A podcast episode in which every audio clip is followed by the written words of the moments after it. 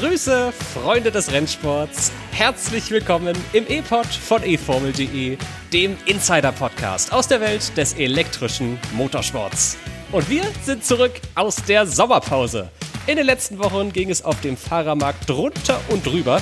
Deswegen ist es höchste Zeit für eine Zusammenfassung von dem, was sich ab 2024 ändert. Außerdem gibt es auch in unserem Team einen Neuzugang und einen Abschied. Alles in dieser Episode. Mein Name ist Tobi Blum. Viel Spaß beim Hören.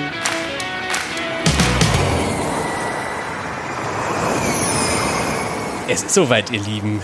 Vorbereitungszeit auf die Formel E-Saison 2024 und mit dabei im E-Pod ist wie eh und je Tobi Wirz. Hallo, schönen guten Tag. Hallöchen. Na, wie hat dir die Off-Season in unserem E-Pod so gefallen? War eine zähe Zeit, fand ich. Oh ja, auf jeden Fall. Hat sich ach, doch schon sehr hingezogen, die Zeit, finde ich. Und ich bin froh, dass es jetzt wieder losgeht und wir tatsächlich, ja, vier Wochen vor den, na Quatsch, stimmt gar nicht, drei Wochen vor den Vorsaisontests oh in Gott. Valencia schon wieder damit anfangen. es geht Schlag auf Schlag. Ich kann das auch kaum begreifen, ehrlich gesagt, dass jetzt plötzlich schon wieder irgendwie der Weihnachtsmann vor der Tür steht und eine neue Saison uns auftischt. Großartig. Genauso großartig, wie es ist, dass wir ab dieser Episode ein kleines bisschen Verstärkung haben. Denn in Leitung 2 sitzt, äh, naja, Tobi Wirz und in Leitung 3 sitzt heute Luca Storms. Einen schönen guten Tag, Luca. Hallo an euch beide und natürlich auch Hallo an die Leute da draußen geneigte E-Pod-Hörerinnen und Hörer, die kennen Lukas Stimme vielleicht schon, denn wir haben vor, das ist auch schon anderthalb Jahre her, alter Fede, ja. ey, Wahnsinn, äh, so eine Crossover-Folge gemacht, denn du hast ja auch einen eigenen Podcast. Ich überlasse dir jetzt einfach mal die Ehre, weil du dich auch viel besser kennst als ich dich, äh, dich mal vielleicht vorzustellen. Äh, schön, dass du dabei bist. Luca, wer bist du eigentlich? Ja, genau. Äh, viele kennen mich äh, vielleicht. Äh, ich meine, Motorsport überschneidet sich ja auch in vielen Dingen mit dem GT Talk, der Langstrecken-Podcast, den ich seit ja jetzt auch schon zwei Jahren betreibe, nächst, also in die dritte Saison damit schon gegangen bin. Ganz klar, äh, das Crossover, was wir vor eineinhalb Jahren hatten mit mit dir, äh, mit dem E-Pod und mit Starting Grid damals und natürlich auch mit dem GT Talk, ähm, ja, das hat vielleicht euch äh, so ein bisschen dafür veranlasst, dass mal jetzt auch ich dabei bin ich habe sehr Bock darüber, darauf, dass du hier dabei bist. Ähm, und freue mich tierisch, jetzt einfach noch eine neue Stimme hier in der Leitung zu haben. Und äh, bin mir ganz sicher, dass die nächsten Wochen hier mit dir ein ganz großer Spaß werden. Und ich meine, du bist jetzt Teil vom E-Pod-Team und deswegen machen wir auch einen ganz normalen E-Pod mit dir einfach. Ja, sicher doch. Warum hier irgendwie eine Spezialfolge raushauen? Aber wenn ich hier so auf unsere Themenliste gucke, irgendwie ist es dann doch eine Spezialfolge. Irgendwie so das Transfermarkt-Spezial. Alter, war da viel los. Vor allem die letzte Woche, Tobi. Wir sind ja gar nicht mehr fertig geworden mit Artikelschreiben auf eformel.de. So viel auf dem Fahrermarkt los gewesen. Ja, gefüllt jeden Tag eine neue News mindestens. Und ähm, ja, es ging rauf und runter. Ähm, ja, äh, Fahrer, die ihre Teams verlassen, Fahrer, die zu neuen Teams wechseln, Fahrer, die aus anderen Serien in die Formel E zurückkehren. Da war einiges dabei und auch einiges, was uns auch durchaus ein bisschen überrascht hat. Aber äh, ja, ich will nicht alles vorwegnehmen. Mehr dazu in dieser Folge. Und die beginnt, wie üblich, mit dem Überblick über die News aus unserer Herbstpause. Nach Hause Mehrere Fahrer kehren 2024 zu ihren vormaligen Teams zurück, darunter Roland zu Nissan und Di Grassi zu Abt. Nach Formel 1 kommt Formel E. Nick de Vries unterschreibt neben Edo Mortara für die nächsten Saisons einen Vertrag bei Mahindra. Nach Le Mans. And André Lotterer hat sein äh, Karriereende im Formelsport bekannt gegeben und fokussiert sich ausschließlich nur noch für die Langstrecken-Weltmeisterschaft und damit auch mit dem Projekt Porsche und Le Mans. Nach Diskussionen gibt es wohl bis 2030 keine Slickreifen in der Formel E. Die FIA spricht in ihrer Reifenherstellerausschreibung für die nächsten Jahre weiterhin von Profilreifen. Nach Strapazen Mattia Casadei ist der erste Weltmeister in der Moto E. Und nachhaltig. Neben der Extreme E soll es ab 2025 die Extreme H geben, in der Autos mit Wasserstoff-Brennstoffzellen an den Start gehen. Ab 2026 soll die Serie sogar dann eine FIA-Weltmeisterschaft werden. Das war ja echt eine faustdicke Überraschung in der letzten Woche. Da will ich mal ehrlich sein mit euch. Der Ex-Champion und Ex-Formel-1-Fahrer Nick de Vries ist zurück in der Formel E. So ein bisschen vielleicht hat sich das angedeutet, aber ehrlicherweise für mich auch erst in der Woche, bevor die Meldung wirklich rauskam. Wie ist das eigentlich passiert, Tobi? Wie kam Nick de Vries zurück in die Elektroserie?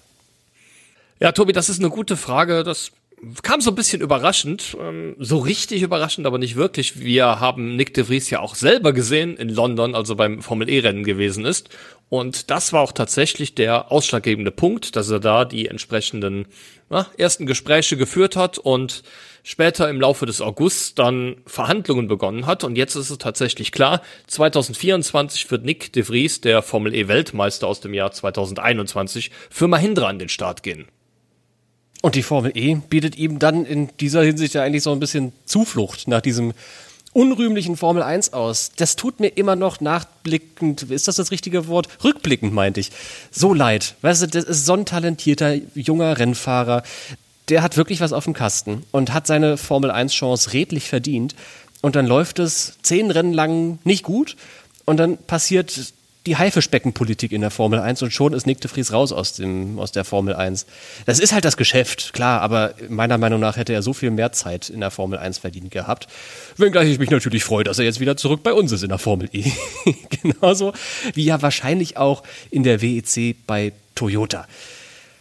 Leider war jetzt durch diesen Zeitpunkt aber nur noch Platz bei dem wahrscheinlich schlechtesten Antriebshersteller in der Formel E, bei Mahindra. Das heißt, Tobi, so wirklich an seine Leistungen aus der Mercedes-Ära wird er wohl nicht anknüpfen können, oder? Nee, das wäre tatsächlich eine riesige Überraschung, wenn nicht sogar eine Sensation. Ähm, ich glaube, dass es für De Vries aber erstmal nur darum geht, äh, einen, einen, Job zu haben und vor allem auch einen sicheren Job zu haben, denn der Vertrag mit Mahindra ist langfristig ausgelegt, genauso wie Frederic Bertrand, der Teamchef, ja auch einen langfristigen Plan hat, wie er das Team wieder zurück an die Spitze führen will. Genau. Und so, so einen kleinen Einblick in die Geschichte, wie er an dieses Cockpit gekommen ist, den habe ich in der letzten Woche bekommen. Einerseits im Gespräch mit Nick de Vries, andererseits im Gespräch mit Frédéric Bertrand. Mit den beiden habe ich gequatscht. Vor allem mit Bertrand. Äh, eine gute halbe, dreiviertel Stunde über Zoom. Und die beiden haben mir erzählt, wie das sich begab damals beim London E-Prix, als Tobi und ich, äh, wir zwei, den de Vries da entdeckt haben im Fahrerlager. I think it, it was more circumstantial. Um, and in a way, I believe kind of uh, things happen for, for a reason. And uh, I, I, went to the London um, E pre race to, uh, yeah, to see everyone again and to uh, watch the last race because I had the, the time to, yeah, to do it. Nightmare of a trip because I supposed to land at London City Airport and the plane was late and then I ended up landing at Stansted, I think. So, so I literally just came for the race, and uh, I met Fred on the grid, and we uh, briefly exchanged uh, a few words, and he, he made his interest uh, quite quite clear, and then we set up a call, and uh, actually things went from from there. So it was quite um, uh, natural and organic, and I was very um, kind of taken by by his by his plans. It's no secret that they had a little bit of a, a rough start to Gen three but I really believe that the the future perspective uh, is is very um, yeah encouraging, and we clearly share the same um, common kind of um, yeah future aspiration. So I, I, I really believe in in the project, and and I think that's how we united well together um, from from that point. I met him at the back of the grid in London. He was living with Alejandro the, the grid, and we were there. And I told him, "Hey Nick, if you are interested, uh, I'm looking for drivers to move out of this area to go to the front. And that's all what we said, more or less. Uh, I had a call maybe one or two weeks after with him and his management. And then was a good call. I had the opportunity to explain them the project, to show them all the ambition. So he, I think he liked. And then, um, but more or less, we had no contact after for maybe two weeks or something like that. And, and then we, we were running end of July already, or uh, end of July, mid of August already. And then at that moment I, we had a call and then he said yeah but you you didn't give me any sound back. And then i, I and i told him i was the same on your side. So i thought you were not interested. He thought i was not. And then i did i would say in a way it helped to create a, a, an easier deal because we both realized that we we were perfectly fitting together Jetzt ist also, halten wir mal fest, klar, Nick de Vries hat nächstes Jahr einen Job. Mindestens einen, vielleicht auch zwei, wenn er tatsächlich in der WEC mit Toyota fährt. Bei letzterer bist du ja vor allem der, der Fachmann, Luca. Lass uns vielleicht mal so einen kleinen allgemeinen Blick auf De Vries Rückkehr in, naja, quasi in den Motorsport, nachdem er jetzt quasi joblos war die letzte Zeit, blicken. Wie wird dieses Comeback von De Vries deiner Meinung nach allgemein aufgenommen? Also erstmal meine persönliche Sicht. Ich finde, ähm, wie du auch schon vorher gesagt oder wie, wie ihr beide das gesagt habt, äh, Nick de Vries überaus talentiert, hätte auch sicherlich auf lang, lange Sicht äh, die Formel 1 sehr gut getan. Ähm, auch in der Langstreckenweltmeisterschaft da auch extrem gut äh, gewesen und ja auch in der Formel E hat sie auch bewiesen mit dem äh, Weltmeisterschaftstitel. Und ja, deshalb ist es im Endeffekt, freut es uns eher natürlich, da ihn in der Formel E wiederzusehen und natürlich auch äh, in der Langstreckenweltmeisterschaft. Und ähm, da kann er im Endeffekt ja auch zeigen, wie es in dem Sinne, wie es dann in der Formel 1 nicht gelaufen ist, vielleicht in dem Sinne, das wieder besser zu machen und seine Skills innerhalb der Formel E auch wirklich wieder in Beweis zu stellen. Ich bin ja echt gespannt, wie das klappt. Ne? Also der Fahrer macht ja in der Formel E einen großen Unterschied aus, bla bla bla, alles schon tausendmal gehört. Aber er fährt halt für Mahindra immer noch, ne? ja. Da wird halt echt. Also, ich hoffe ja, dass er für so eine große Überraschung gut ist, aber rein technisch ist meiner Meinung nach relativ wenig zu erwarten von De Vries und von Mahindra, sondern das wird eher so eine langfristige Geschichte. De Vries hat einen mehrjährigen Vertrag bei dem Team unterschrieben und das ist kein Zufall, denn Mahindra hat eben große Pläne für die Zukunft, um wieder an den alten Erfolg anknüpfen zu können. Da zeichnen wir in den nächsten Tagen von Fred Bertrands Vision des Teams Mahindra in den nächsten Tagen auch nochmal so ein Bild auf eformel.de. Und Teil von dieser langfristigen Mission ist auch ein Fahrer, dessen Namen wir in diesem Kapitel noch gar nicht besprochen haben, nämlich Edo Mortara. Und auf den müssen wir eigentlich auch noch mal kurz schauen. Denn der war ja seit 2017 beim selben Team in der Formel E engagiert. Die hießen lange Zeit Venturi, wurden dann später das Einsatzteam von Maserati und haben sich umgenannt in MSG. Und jetzt ist da Schluss. Tobi, wie kam das, dass Mortara plötzlich einen neuen Arbeitgeber bekommt? Ja, das ist eine sehr gute Frage. Ich glaube, ohne dass es explizit kommuniziert wurde, es hat auch insbesondere mit den Leistungen von Edo Motara in der abgelaufenen Saison zu tun. Motara, wir erinnern uns, war in den letzten beiden Formel E-Saisons der Gen 2-Ära Titelkandidat bis zum allerletzten Rennen und 2023 ist bei Maserati MSG Racing überhaupt nichts bei ihm gut gelaufen. Er hat Unfälle ohne Ende produziert, hat auch kaum Land gegen seinen Teamkollegen Max Günther gesehen. Am Ende in der Fahrerwertung ganz, ganz abgeschlagen, ähm, weit hinten. Und von daher aus Sicht des Teams Maserati, MSG Racing, nachvollziehbar, was ändern zu wollen und da beim Fahrer Edo Motara anzusetzen. Möglicherweise aber auch andersrum, dass Edo Motara gesehen hat, ja, hier in der Umgebung ist es nicht mehr das Richtige für ihn und er braucht auch tatsächlich da einen Neuanfang, den er sich gewünscht hat. Maserati wird in der kommenden Saison weiterhin mit Maximilian Günther an den Start gehen. Das wurde jetzt auch bekannt gegeben. Sein Teamkollege ist ein neuer Fahrer, Jean Daruvala. Der Name wird den fleißigen Hörerinnen und Hörern bekannt vorkommen. Der war nämlich tatsächlich bislang Reservemann bei Mahindra genau das Team, wo äh, Motara jetzt auch hingeht, ist allerdings parallel auch noch Formel 2 gefahren und hat wegen seines äh, Parallelengagements in der Formel 2 auch nicht für den Sitz von Oliver Rowland zur Verfügung gestanden, der das Team ja bekanntlich mitten in der Saison verlassen hat. Es gab Gerüchte darüber, dass die Fahrerwechsel zwischen Maserati und Mahindra wohl ein Tauschgeschäft oder sowas ähnliches gewesen seien. Das ist allerdings laut äh, Frederic Bertrand selbst wohl nur Spekulation. We had different choices in front of us. Should we go rookies or should we don't should we not go rookies? For sure Gian was was very well integrated into the team and was uh, was a very good uh, uh, driver here, but also a very good teammate to everyone.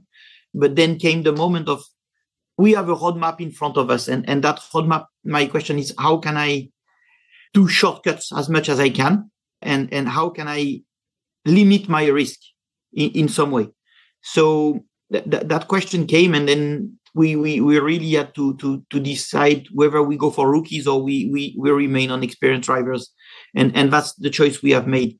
but that's that's the strategy we have chosen. So that's how it happened. Then there was no specific uh, agreement or whatever with with Maserati or whatever because I cannot say that anyone is going to Maserati. I'm not aware. But but what, what is clear is that uh, that that the, the, the way it happened with Edo was was done in a in a nice cooperation between the teams. But it's it's the Formula E family at the end. I think uh, you have seen a lot of moves. It was it was a fair move on, on their side and on our side. So uh, that happened. But uh, no, no, we, we are not yet uh, to the mercato system of football where you can exchange uh, drivers, and then that, that's not the case. Uh, the driver they are managing their own life, and they had to deal with uh, their, the, the, end of the contract on one side and the start of the contract on the other side. But but everyone has has has played it in a in a fair way. Ein weiterer Wechsel aus der letzten Woche betrifft eine der prägendsten Figuren der Formel E-Geschichte, die jetzt zurückkehrt zu ihrer alten Heimat bei Abt ins schöne Allgäu, Abt nach Kempten, geht es mal wieder für Herrn Lukas Di Grassi. Das gibt mir richtig dolle 2016 Vibes, Luca. Abt und Di Grassi, das ist, für mich ist das so richtig Graswurzel Formel E, so eine ikonische Paarung. Wie siehst du die zwei? Absolut. Also ähm, Lukas Di Grassi, der zurückkehrt wirklich zu seiner alten Heimat. Zwar steht äh, oder stand zu seiner, seiner Hochzeit bei Abt natürlich dann noch Audi dran, aber jetzt halt mit Abt Cupra würde ich mal sagen, das Team bleibt ja auch das in dem Sinne oder ist mhm. ja das äh, Team ist ja das gleiche geblieben. Deswegen ja, es ist so ein bisschen nostalgisches Comeback. Absolut. Du hast es schon gesagt, äh, Lukas Di Grassi, der in der Formel E äh, finde ich ja auch immer super mit Abt zurechtgekommen ist und deshalb eigentlich nur logisch, dass er da wieder zurückkehrt und deshalb ähm, freut es mich für den Brasilianer, dass er ins Allgäu zurückkommt und je nachdem ähm, mit Nico Müller da als äh, Teamkollegen auch äh, richtig auftrumpfen kann, vielleicht in der kommenden Saison. Für die Grassi ist ja ganz gut, dass er immerhin kein neues Auto lernen muss. Das ist ja genau das baugleiche Fahrzeug, das Mahindra im letzten Jahr benutzt hat. Abt ist Mahindras Kundenteam. Entsprechend wird es mit den Resultaten wohl auch nicht allzu sehr nach vorne gehen für die Grassi. Es ist im Grunde genommen nur die Fahrzeuglackierung, die anders ist, aber eben halt auch das Umfeld, die Mechanikerinnen und Mechaniker, das ganze Management von, von Abt. Es ist wirklich so eine kleine Heimkehr. Und ich weiß, dass bei Abt noch ganz viele aus die Grassis erster Formel-E-Ära dabei sind. Markus Michelberger zum Beispiel, äh, Ingenieur damals gewesen für Lukas de Grassi. Der ist immer noch da. Und ach, das ist so eine schön runde Geschichte. Die Grassi folgt da übrigens auf Robin Freins, das noch der Vollständigkeit halber, der seinerseits ja zurückgegangen ist zu Envision. Noch so eine Heimkehr in der nächsten Formel-E-Saison. Irgendwie die große Homecoming-Season 2024. Tobi, was erwartet denn die Grassi denn jetzt bei Abt im nächsten Jahr? Ich habe gerade ja schon so ein bisschen was angeschnitten, gleiches Auto und so weiter. Was passiert mit die Grassi und Abt im nächsten Jahr? Ja, auf der einen Seite, ja, ist es natürlich eine Fortsetzung einer Erfolgsgeschichte. Die Grassi gewann ja mit ab das allererste Formel E-Rennen in Peking 2014, lange ist her. ähm, 2017 wurde man dann gemeinsam Fahrermeister und 2018 gelang es die Grassi mit Teamkollege Daniel Abt die Teammeisterschaft fürs Team zu gewinnen. Ähm, du hast es schon gesagt, da werden wir wahrscheinlich in der kommenden Saison zumindest noch nicht äh, drauf hoffen können, denn ja, der, die Mahindra-Antriebe sind einfach nicht die Creme de la Creme der aktuellen Formel E-Antriebe und daher na, denke ich, wird man im nächsten Jahr auf jeden Fall etwas bessere Ergebnisse bei absehen, als das in der Vorsaison der Fall ist. Hintergrund war da ja, dass man die Autos erst im aller, allerletzten Moment vor den Valencia-Testfahrten überhaupt erst bekommen hat und froh war, dass man damit dann die ersten Meter drehen konnte. Ähm, auf der anderen Seite, ähm, ja, wie gesagt, die Vorbereitungszeit war jetzt entsprechend länger und ähm, mit Nico Müller hat Lukas de Grassi auch einen Teamkollegen, der in der vergangenen Saison auf jeden Fall in der zweiten Saisonhälfte überzeugt hat und ja, ähm, daher auch eine gute Fahrerfahrung für die kommende Saison. Die weitere Verpflichtung von Nico Müller war ja allgemein erwartet worden, ähm, kam wenig überraschend, nachdem schon relativ früh bekannt war, dass Robin Freins das Team verlässt. Von daher, ich denke, dass der ein oder andere Achtungserfolg dem Team durchaus zuzutrauen ist, wie, wie zum Beispiel im nassen Berlin-Qualifying in der abgelaufenen Saison. Ja, wo dann aber ausgerechnet Lukas Vorgänger Freins auf der Pole stand und nicht Nico Müller. Und der Freins ist ja weg. Dann, ja, auf der anderen Seite, äh, ja, ich glaube, äh, Lukas Di Grassi war noch nie der stärkste Qualifier. nee, das ähm, stimmt. Von daher, ähm, ja, muss man aber tatsächlich mal abwarten. Wie gesagt, ich na, traue dem Team so ein bisschen was zu, gerade dass sie jetzt ein Jahr hatten, um wieder, wieder reinzukommen in den Formel E-Trott. Und auch wenn es nicht der beste Antrieb ist, aber man weiß aus der Erfahrung, Formel E-Rennen können auch schon mal ein bisschen chaotisch werden. Und da sehe ich äh, Abt Cupra mit Lukas Di Grassi und Nico Müller durchaus schon mal bei den Profiteuren, wenn es ein bisschen chaotisch wird. Und ja, vielleicht gelingt es ihnen doch das ein oder andere Mal ein Ausrufezeichen zu setzen. Dann will ich jetzt von euch zwei noch ein Ausrufezeichen hören. Einmal eine Schätzung, schafft es Daruvala in die Top 5 bei einem Rennen mal, ja oder nein? Und was ist für die Grassi in Sachen Ergebnis los? Was ist sein bestes Saisonresultat? Luca, willst du vorlegen? Was, was, was tippst ich, du? Ich, also erste Frage war Daruvala, ne? Mhm. Ähm, richtig. Ähm, ich finde Jaran Darovala schwierig einzuschätzen. Ich meine, der ist seit Jahren so in dieser ähm, Junior-Kategorien so ein bisschen festgehangen, hat sich davon nie richtig loslösen können. Und jetzt mit dem Einstellen der Formel E finde ich es schwierig. Klar, absolut. Ähm, mit chaotischen Rennen ist Top 5 immer möglich. Aber über die Saison gesehen her, dauerhaft innerhalb da reinzufahren, da ist A, viel Qualität vorne mit drin, ähm, wird schwer für ihn sein. Zweite Frage war mit Nico Müller, ne? Äh, nee, die Grassi. Was kann die Grassi? Grassi, ja.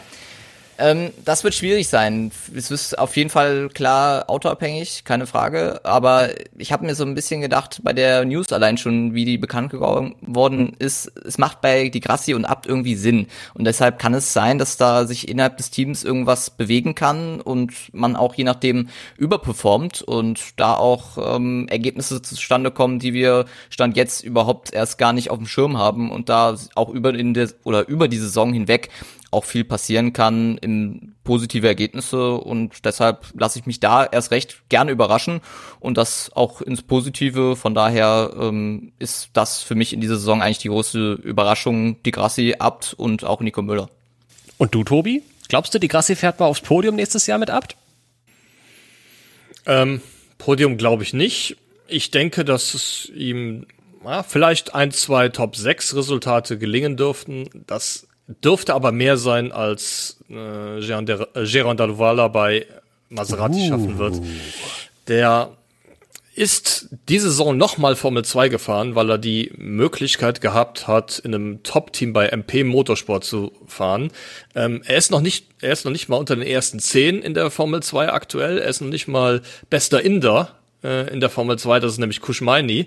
Ja, er hat ähm, ja, 59 Punkte geholt in den bisherigen Rennen. Theo Pocher, der, der die Wertung anführt, hat 191.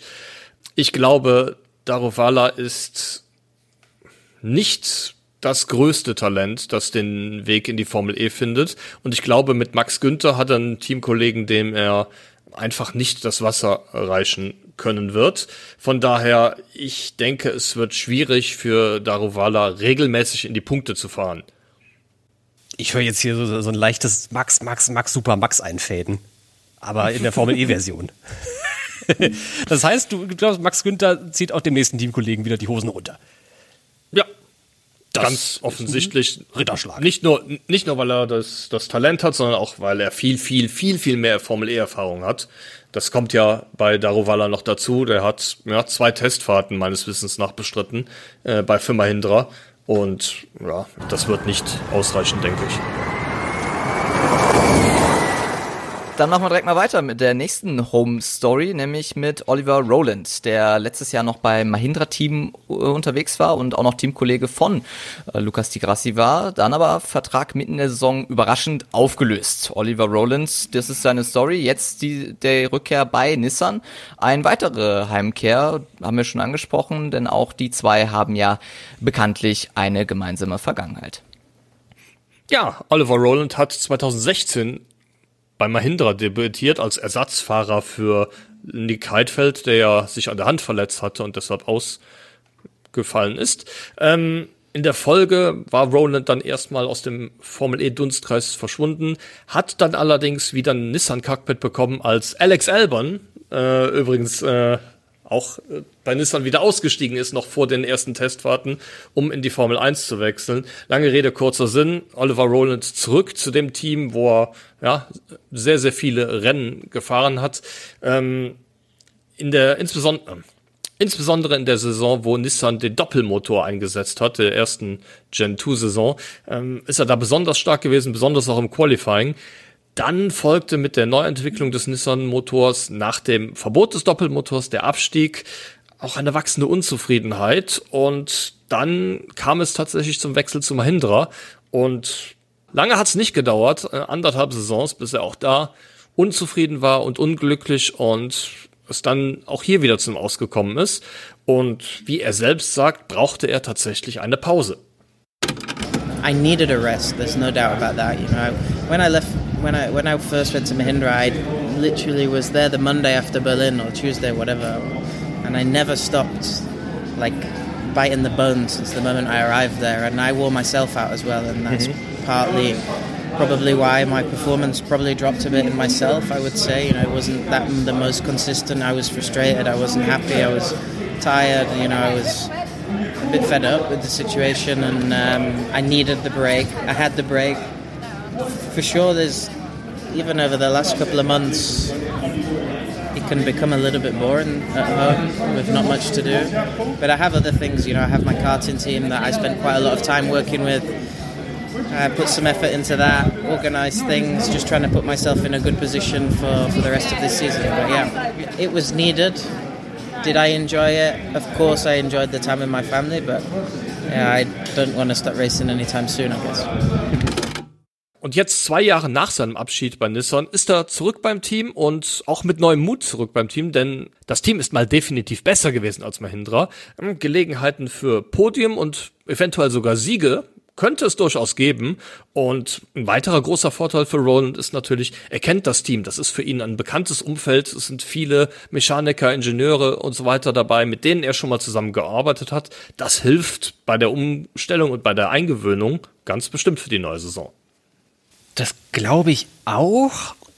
Ich habe aber immer noch so ein paar Bedenken bei Roland und Nissan, wenn ich ganz ehrlich bin weil einfach mir Roland in den letzten zwei Jahren mit seiner Attitude, ich weiß nicht, ob er mir richtig gut gefallen hat oder ob er mir richtig schlecht gefallen hat. Pass auf, mein Gedanke ist, dass der sich ja vor, bei jeder Gelegenheit, wenn das Auto ihm nicht gepasst hat, zurückgezogen hat und ans nächste Ufer gesprungen ist. Irgendwo, das Gras ist anderswo immer grüner gewesen für Oliver Roland. Und er ist in den letzten Jahren könnte man zynisch formulieren, immer nur dem besten Auto hinterhergerannt und hatte gar keinen Bock, Teil eines großen Projekts zu sein und Mahindra von Zero to Hero wiederzuführen oder Nissan nach dem Doppelmotor-Debakel wieder zurück zum Erfolg zu bringen. Immer wenn das Auto irgendwie nicht gestimmt hat, ist Roland irgendwo anders hingerannt, weil er da mehr Optionen gesehen hat. Manch einer könnte das so als, als Schwäche, vielleicht auch als charakterliche Schwäche auslegen. Andere könnten wiederum sagen, dass das ja eigentlich ist, was einen Wettbewerber ausgezeichnet. Und Roland eben einer ist, der immer noch sich Chancen darauf ausrechnet, äh, ausrechnet irgendwann mal Formel E-Weltmeister zu sein. Und dafür brauchst du eben das beste Auto. Ob er jetzt dafür unbedingt bei Nissan andocken muss, das sei mal dahingestellt. Aber was haltet ihr von, von diesen Thesen? Also ist Roland einfach nicht mental stark genug und hat genügend Geduld, um mal so ein ganzes Projekt durchzuziehen? Oder ist er einfach hyper ambitioniert und will das Beste für sich und seine Karriere? Hat da jemand eine Meinung? Also, wenn man es jetzt so sehen möchte, wenn ich Teamchef wäre, ähm, ein langfristiges Projekt mit Oliver Roland würde ich jetzt nicht angehen wollen. Deswegen ähm, viel entwickeln kann man mit ihm wahrscheinlich nicht, aber ähm, klar, ähnlich, also Rennfahrer in dem Sinne sind ja ähnlich gestrickt, die wollen ja alle gewinnen und am besten Meister werden äh, mit einem weitaus großen Abstand. Deswegen ist die, ja, die eigentliche oder der Gedanke bei Oliver Roland äh, in dem Sinne dann vielleicht das Team zu wechseln, aus seiner Sicht natürlich schlau aber man verbrennt es natürlich ähm, bei anderen Teams. Die Frage stellt sich aber da natürlich, Nissan wird ja natürlich auch einen Grund gehabt haben, ihn auch dann zu verpflichten. Deshalb, ähm, ja, wenn dieses Projekt bei Nissan und Oliver Rowland dadurch nicht klappt, dann muss Nissan sich natürlich auch hinterfragen, ob es Sinn gemacht hat, zu diesem Zeitpunkt natürlich auch Oliver Roland zu verpflichten, denn dass er oftmals gerne ähm, ja dahin springt oder da ausweicht, wie es ihm am besten passt, ähm, ist ja jetzt nicht in dem Sinne unbekannt. Man erkennt vielleicht die ein oder andere Parallele zu Fernando Alonso, mag man in dem Moment denken, der ja auch sich in der Formel 1 äh, in den letzten Jahren na, halt so ausgezeichnet hat, dass er immer zur Seite geguckt hat, wenn das Auto, wo er gerade drin gesessen hat, nicht dem entsprach, was er gerne gehabt hätte, dass er ja das Team dann entsprechend gewechselt hat. Ähm, ja, bei Alonso mit einigermaßen Erfolg, bei Roland ist das bislang noch nicht der Fall gewesen. ähm, ich gebe Luca recht, ja, an Seite, an, anstelle von Nissan hätte man sich das durchaus überlegen sollen, ähm, zumal, ich glaube, da kommen wir jetzt gleich noch drauf zu, man ja auch einen Fahrer abgegeben hat, der durchaus sehr, sehr stark in der zweiten Saisonhälfte auch performt hat. Aber zuletzt müssen wir natürlich noch ein Rätsel auflösen, äh, wer für Oliver Rowland denn gehen musste. Das ist Norman Nato, aber der verbleibt auch in der Formel E. Ganz richtig. Der geht nämlich zu Andretti und damit ist wahrscheinlich das letzte Puzzlestückchen auf dem Fahrermarkt gesetzt. Es ist für mich, ehrlich gesagt, einer der unterschätztesten Transfers des Sommers. NATO fährt dann einfach für Andretti, ein absolutes Top-Team. Die haben Porsche Power im Heck. Da fährt er an der Seite des amtierenden Weltmeisters Jake Dennis. Das ist, also NATO hat wahrscheinlich ja, hat er jetzt die beste Gelegenheit seiner Karriere auf den Titel?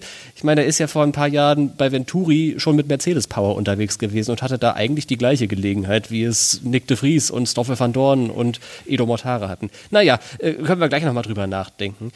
Erstmal müssen wir natürlich die große Champion versus Neuzugang-Frage beantworten, Tobi. Das ist jetzt schon ein ordentlicher Brocken, vor dem NATO jetzt sitzt. Was kann der gegenüber Jake Dennis ausrichten, glaubst du? Oh, ich denke, er wird auf jeden Fall einiges ausrichten können. Norman Nato steht jetzt ja auch nicht vor seiner allerersten Formel E-Saison wie damals bei Venturi, sondern es ist jetzt tatsächlich schon seine dritte und ich glaube, in der abgelaufenen Saison hat er nach ein paar anfänglichen Schwierigkeiten dann doch ganz gut reingefunden und dann auch ist ihm zu verdanken gewesen, dass Nissan am Ende noch sein Kundenteam McLaren in der Gesamtwertung hinter sich hat lassen können. Ähm, Anspruch muss es tatsächlich sein, um die WM kämpfen zu können und all das richtig zu machen, was sein Vorgänger falsch gemacht hat. Das ist André Lotterer und Tobi, der geht nämlich nicht nur äh, weg bei Andretti, sondern auch weg aus der Formel E und sogar weg aus dem Formelsport an und für sich. Genau, denn nach anderthalb Jahrzehnten hat André Lotterer für sich beschlossen, Super Formula, geile Zeit gewesen. Ein Formel 1 Einsatz, keine geile Zeit gewesen, war nach ein paar Kurven vorbei. Formel E geile Zeit gewesen, nur leider nicht von Erfolg gekrönt. Der wartet ja immer noch auf seinen ersten Sieg und es wird jetzt auch noch ein bisschen dauern, die Warterei. Denn Lotterer hat entschieden, Formelsport Karriereende ab 2024 und jetzt vollen Fokus auf die Langstrecke. Das heißt, Lotterer geht raus aus der Formel E und widmet sich jetzt einer Kategorie oder einer, einer Art, einer Form des Motorsports zu, wo er ja bekanntlich auch seine größten Erfolge hatte. Luca, du bist ja eigentlich auch der, der Fach, nicht nur eigentlich, der Fachmann für alles, was die Langstrecke anbetrifft kann man sagen, André Lotterer, der gehört da einfach hin, der gehört in so einen Porsche-Prototypen und muss über die Unodier ballern? Man hat zumindest bei Ihnen auf jeden Fall das Gefühl, das äh, Projekt Formel E hat ihn ja schon angestachelt, weil sonst wäre er nicht dahin gewechselt oder zumindest sich damit angeschlossen. Aber ähm, man hat es auch teilweise gemerkt, finde ich, dass ähm, wenn gerade Formel E-Rennen waren im Hintergrund und dann äh, zurückgekommen ist äh, zum Projekt äh, Porsche 963, dass es, dass er teilweise auch in den Trainings und auch im Qualifyings äh, Schwierigkeiten hatte, äh, sich da auch wieder reinzufinden. Und ich glaube natürlich auch mit Hintergrund seines Alters, dass er dann halt in dem Sinne auch Abstriche machen muss und sich dann in dem Sinne natürlich auch einem Ziel klar festsetzt, nämlich wieder erfolgreich in Le Mans zu sein. Ähm, sein letztes Ergebnis war ja im Jahr 2014 der Sieg, ähm, was er extrem erfolgreich gewesen ist. Ja, in diesem Jahr Einstand gefeiert als äh, Elfter, also lief da nicht sehr gut für Porsche ähm, in Le Mans. Das war ja, ja dann doch sehr Veranstaltung zum Vergessen, auch für Lotterer und für Porsche generell. Aber grundsätzlich muss man sagen, dass ähm, dieses Hypercar-Projekt auch von Porsche und Penske macht schon extrem viel Sinn für ihn. Von daher ist dieser Schritt raus aus der Formel E für ihn wahrscheinlich auch, ja, nicht unbedingt leicht gewesen, aber zumindestens war der, der Fokus jetzt auf die Langstrecke, macht für ihn 100% Sinn. Glaubst du denn, dass der bei Porsche genau an diese Erfolge aus den mittleren Jahren des letzten Jahrzehnts anknüpfen kann? Also ist Lotterer noch so ein, ist Lotterer ein Le Mans-Gewinner auch 2024 noch?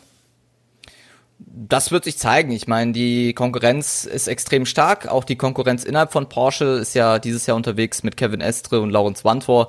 Und von daher natürlich auch bei ihm äh, extrem, also innerhalb von Porsche extrem viel Konkurrenz und natürlich kommen nächstes Jahr mit BMW, mit auch je nachdem auch Honda noch viel mehr dabei. Auch Alpine kehrt ja jetzt zur Langstrecke dazu, auch in der Langstreckenweltmeisterschaft.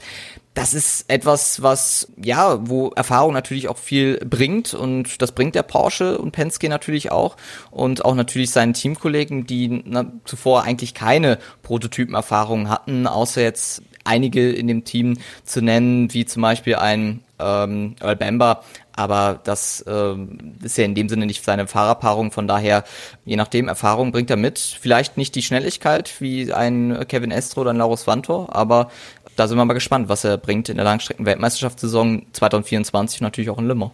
Boah, es bleibt also spannend um André Lotterer und seine Person und seine Karriere. Karriere ist nochmal das letzte Stichwort, was ich hier zu dem Kapitel mit dir, Tobi, besprechen will. Lotterers Formel E-Karriere, die hatte so viele Höhen und so viele Tiefen, aber nicht die tiefsten Tiefen und auch nicht die höchsten Höhen. Der war eigentlich immer nur, naja, das ist gemein, wenn er immer nur die Teilnehmerurkunde bekommen hätte. Der hat schon ein paar Podien erzielt. Aber für die Ehrenurkunde hat es auch noch nicht gereicht bei ihm. Ja, ich weiß nicht, ob man es so sagen kann. Tatsächlich das Einzige, was ihm noch fehlt, ist ein Sieg, obwohl er bei mindestens zwei Rennen die Chance dazu auch gehabt hätte, aber beide Rennen nicht gewinnen durfte. Wir erinnern uns damals in Santiago äh, gegen Jean-Eric Verne, wo er den Doppelsieg für Techita nach Hause fahren sollte. In Mexiko dann wenige Jahre später hinter Pascal Wehrlein als Zweiter über die Ziellinie gefahren, obwohl er vielleicht auch noch hätte angreifen und seinen Sieg holen können das ist natürlich äh, auch etwas, was André Lotterer ausmacht, dass er auch so ein Teamplayer ist und was auch nicht ganz unwichtig ist im Thema Langstrecke, wo man sich ja ein Fahrzeug mit mehreren anderen Piloten teilt. Luca hat es ja gerade auch schön beschrieben. Ob das wirklich mit seinem Alter zusammenhängt, Luca, ich bin mir da nicht ganz so sicher. ähm, das sagst du nur, weil ja. ihr gleich alt seid. Äh, jetzt hat der Tobi mir den Witz vorweggenommen, Ach so. aber gut. Ähm, ja, ich, wie gesagt, ich weiß nicht, ob es an dem Alter liegt. Ähm, auch ein Will Power ist der gleiche Jahrgang. Ähm, ein Fernando Alonso ist der gleiche Jahrgang. Und ich glaube, bei denen würde niemand sagen, dass sie aufgrund ihres Alters äh, Schwierigkeiten haben, sich irgendwo einzugewöhnen, äh, wenn sie ins Cockpit zurückkehren. Weiß ich an der Stelle jetzt nicht, aber ich denke, ähm, dass Lotterer auf jeden Fall ein Teamplayer ist und ich glaube, das kann man auch über seine Zeit in der Formel E absolut von ihm behaupten und das ist etwas, was ihn ausmacht und was ihn stark macht, insbesondere auf der Langstrecke. Hast du dich gerade für ein WEC-Cockpit nächstes Jahr ins Spiel gebracht?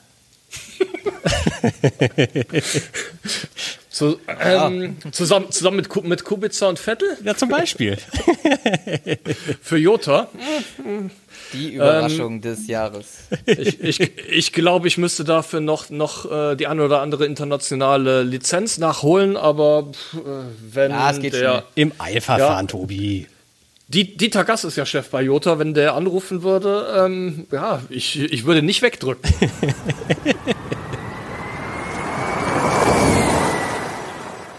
nicht wegdrücken, sondern hindrücken. Tue ich bei holprigen Überleitungen gerne und auch beim Drück auf äh, dieses Jingle. Tobis Teleskop. Hat mir ein bisschen gefehlt, äh, so holprige Überleitung und auch dieses, diese, diesen schönen Klang, Tobi. Denn das ist die E-Pod-Serie mit den besten Nebengeschichten aus der Formel E. Heute blicke ich mit meinem Teleskop einmal auf die Extreme E. Der Rennserie droht unter diesem Namen nämlich das Aus, wie Alejandro Agag kürzlich in einer Medienrunde verriet. Zwar werden 2024 Elektro- und Wasserstoff-Brennstoffzellenfahrzeuge parallel in der Serie fahren.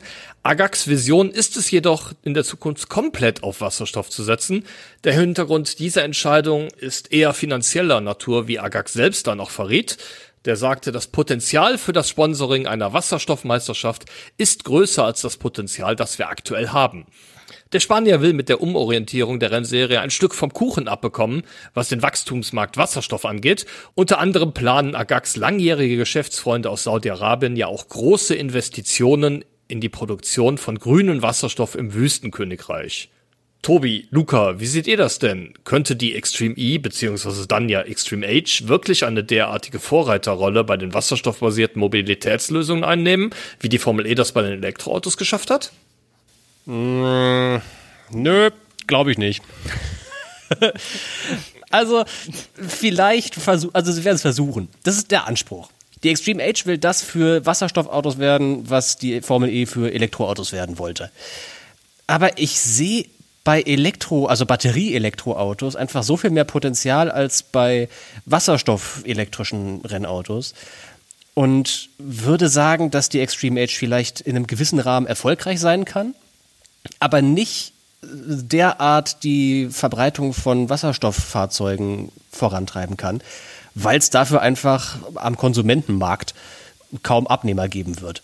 Wasserstoff ist immer noch ultra schwer irgendwie herzubekommen auf grüne Art und Weise. Ja, ich weiß, die Saudis versuchen das und es ist ja auch möglich, Elektrolyse mit Wind- und Solarkraft zu machen.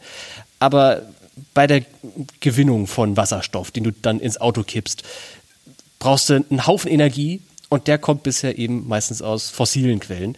Und genau diesen Haufen Energie meinetwegen aus fossilen Quellen, naja, eigentlich nicht meinetwegen, gerne aus grünen Quellen, kannst du auch direkt in eine Batterie reinkippen und einfach Batterieelektroautos machen.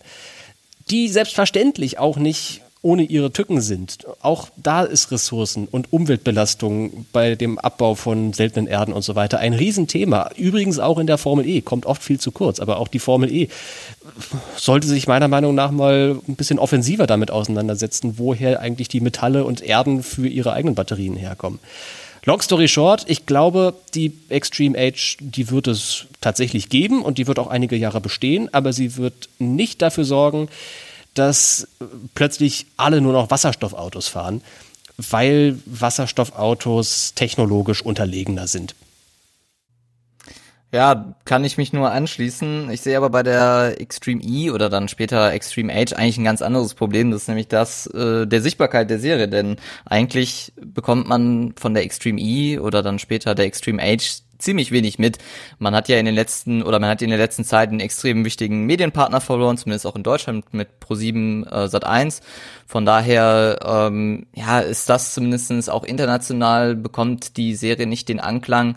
Deshalb wird es da grundsätzlich schwierig sein, da wenn eine Serie zwar elektrisch läuft, ähm, Anklang zu finden mit Wasserstoff, dann nochmal kritischer. Rein sportlich wird es wahrscheinlich da nicht dran legen. Von daher eher die Sichtbarkeit und da müsste wahrscheinlich die Extreme E beziehungsweise dann die Extreme Age eher dran arbeiten, anstatt vielleicht an das Sportliche, weil äh, davon sieht man ja jetzt grundsätzlich relativ wenig, weil die Sichtbarkeit eben fehlt. Ja, interessiert sich keine Sau für. Sehe ich auch immer, wenn du an den Streamzahlen kann man das auch ablesen. Es guckt einerseits niemand bei Pro7, also gibt es ja schon nicht mehr und auch im Fernsehen in anderen Ländern nicht. Und diese Livestream-Zahlen, die rennen kannst du ja alle for free auf YouTube gucken in Deutschland. Das sind vielleicht 1000, 2000 Leute, aber halt nicht in Deutschland, sondern weltweit. Weltweit interessieren sich 2000 Leute von wie viel? 8 Milliarden, die wir sind, für die Extreme E. Also sehe ich einfach nicht, dass die Extreme E plötzlich platzt und explodiert und riesengroß wird und dank der Extreme Age alle nur noch Wasserstoffautos fahren. Das halte ich für, also technologisch für nicht sinnvoll und Luca, du hast vollkommen recht. Ich glaube auch in Sachen Reichweite ist das noch weit entfernt von dem, also ja, was es sein müsste, um einen großen Impact zu haben. Was ist deine Meinung, Tobi, eigentlich zu Extreme Age? Ja, grundsätzlich, die Extreme E ist ja nicht für den ja, fesselndsten und interessantesten Motorsport bekannt. Aus motorsportlicher Sicht liegt die Relevanz bei plus minus null. Auf der anderen Seite als Technologielabor könnte ich mir das durchaus vorstellen. Ähm, muss ja bedenken, die SUVs sind relativ groß und schwer und haben damit entscheidende Vorteile gegenüber vielen anderen Rennautos, bei denen es oftmals darauf ankommt, möglichst wenig Gewicht zu haben und das Ganze auch aerodynamisch gut zu verpacken.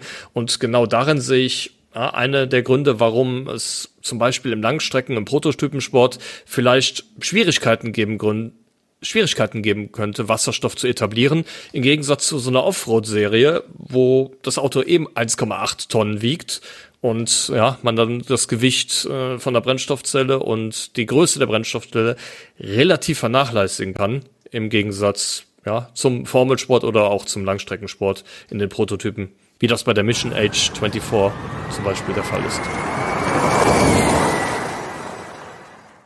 Wahnsinnig spannende Diskussion hier immer, ey. Es, geht um die Zukunft des Motorsports, ihr Lieben, und deswegen kann man da auch mal ein bisschen bisschen ausführlicher drüber reden. Ich hoffe, äh, ihr habt da ein bisschen Spaß dran gehabt. Ich mit euch beiden auf jeden Fall auch. Wahnsinn! Äh, das, das war schon die Folge.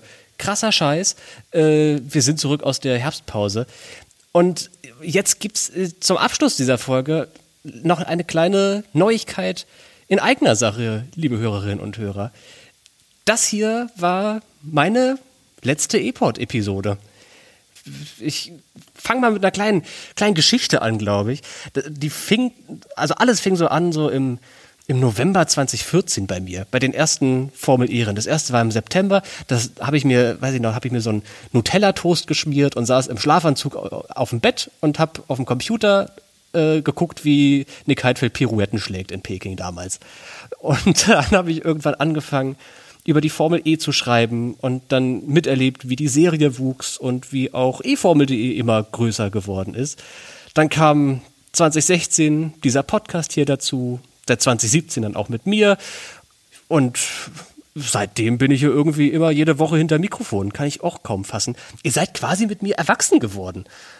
Das ist schwer zu begreifen, aber auch die schönsten Sachen gehen irgendwann mal zu Ende.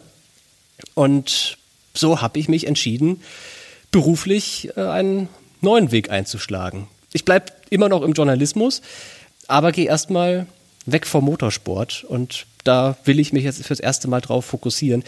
Ihr könnt mir meinetwegen bei Instagram gern weiter folgen. Kleiner Plug. Tobi-Blum, wenn ihr da weiter zusehen wollt. Aber das wird eben nicht mehr aus dem Formel-E-Fahrerlager sein oder aus dem E-Pod. Deswegen war das eine sehr, sehr schöne letzte Folge heute. Äh, und ich bin dankbar, das mit, mit euch zweien verbracht zu haben. Danke euch allen auch fürs, fürs treue Zuhören. Ne? Also für die Zuschriften, ihr Hörerinnen und Hörer, für die Begegnung mit euch. Und boah, danke an äh, den eFormel.de Chefredakteur, an Timo Pape für seine Mentorenschaft und seine Freundschaft, an Svenja König und Theresa Schmidt für die vielen inspirierenden Social-Media-Stunden an dich, Tobi. Äh, du reißt dir hier wirklich den Allerwertesten auf und das war mir immer ein, ein Spaß, Woche um Woche hier den E-Pod mit dir zu machen und auch mit dir irgendwie erwachsen zu werden. Äh, danke an dich, Luca, äh, der das hier, und jetzt lassen wir dann doch noch mal eine kleine News heraus, für die nächsten Wochen mal übernehmen wird. Ähm, danke, dass du dich dazu bereit erklärt hast. Äh, danke an alle Weggefährten aus der Zeit bei eFormel.de. Da waren noch einige mehr dabei aus dem Formel E-Paddock.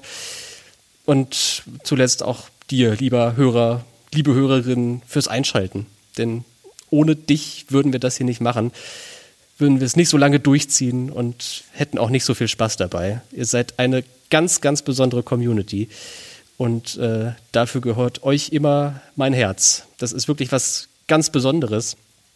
Deswegen bleibt dran, lest eformel.de, holt euch ein Abo auf steadyhq.de-eformel.de, erzählt euren Freunden davon, denn das hier ist wirklich ein einzigartiges Projekt, das ich in sehr guten Händen hier hinterlasse. Alles Liebe euch. Äh, wir hören uns dann bestimmt noch irgendwann ganz bald mal. Fürs Erste äh, von mir aber ein großes, herzliches Dankeschön. Vielleicht mag das jetzt so ein bisschen am Ende der Episode reinplatzend gewesen sein, aber ich meine, ich habe ja auch kein, kein großes Geheimnis draus gemacht in den letzten Wochen. Tja, alles Schönste geht irgendwann mal vorbei. Und äh, ich bin einfach nur dankbar, das hier in den letzten Jahren mit euch gemacht haben zu dürfen. So, und jetzt genug auf die Tränendrüse gedrückt, oder? Wollen wir das Auto, das Outro anschmeißen und äh, ist das jetzt, oh mein Gott, ist das jetzt die Übergabe des E-Pod? Krasser Scheiß. So fühlt sich das also an. Schlüsselübergabe. Schlüsselübergabe. Briefkastenschlüssel ist der kleine. Äh, der ja. lilafarbene ist für, die Wohnungstür. Die Badzimmertür quietscht ein bisschen und klemmt. Und äh, der eckige, das, das für, für die Haustür. Da kommst du ganz vorne mit rein. Sehr gut. Weiß ich Bescheid. Wunderbar. Luca, Tobi, es war mir ein inneres Blumenpflücken mit euch. Liebe Hörerinnen und Hörer, es war mir mit euch ein inneres Blumenpflücken. Wir hören uns in irgendeiner Form irgendwann mal wieder. Dankeschön. Macht's gut.